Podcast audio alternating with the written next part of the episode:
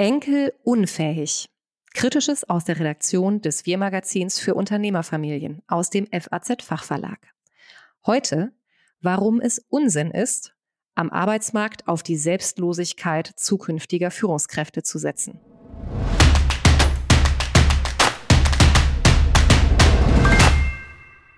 Es droht Ungemach am Arbeitsmarkt. Mal wieder.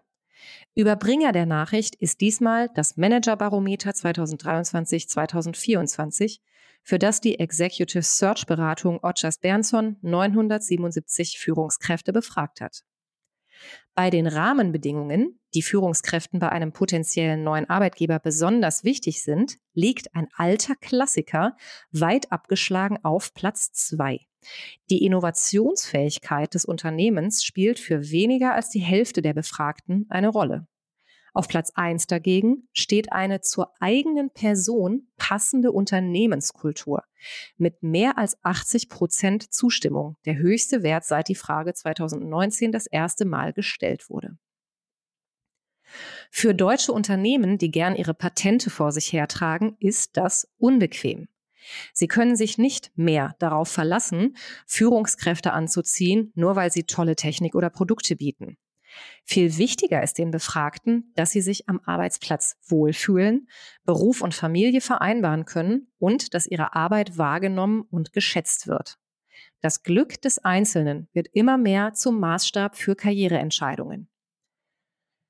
In einem Kommentar zur Studie diagnostiziert Professor Dr. Nadine Kammerlander von der WHO, dass Führungskräfte teils das Eigenwohl über das Gemeinwohl priorisieren, mag für den Mittelstand schwer verdaulich sein. Schwer verdaulich, das mag sein, kann aber auch mit einer überkommenen Vorstellung mancher Arbeitgeber zu tun haben. Was hatten Sie denn gedacht? Dass Menschen sich bei Karriereentscheidungen überwiegend nach ihren eigenen Wünschen und Lebensentwürfen richten, ist keine Hiobsbotschaft, sondern der Normalzustand. Niemand sollte seinen Job mehrheitlich aus Altruismus machen. Kein Krankenpfleger, keine Polizistin, kein Minister. Und übrigens auch kein Unternehmer.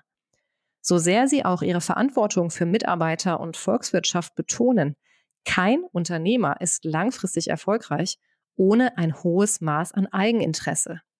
Wo sonst sollten die oft beschworene Leistungsbereitschaft und das überdurchschnittliche Engagement denn herkommen? Wer sich über seine eigenen Wünsche hinwegsetzt und einen Job oder die Unternehmensnachfolge nur antritt, um dem Gemeinwohl zu dienen, tut weder sich noch der Organisation einen Gefallen.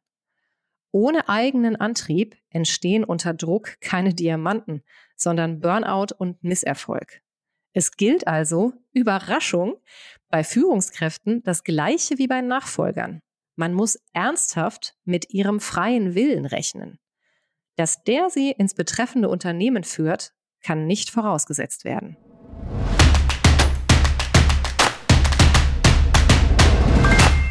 Dieses und weitere Themen finden Sie beim Wir-Magazin für Unternehmerfamilien aus dem FAZ-Fachverlag. Print oder als E-Paper unter www.wirmagazin.de. Oder abonnieren Sie uns gleich hier und seien Sie dabei bei der nächsten Ausgabe unseres Podcasts. Wir freuen uns auf Sie.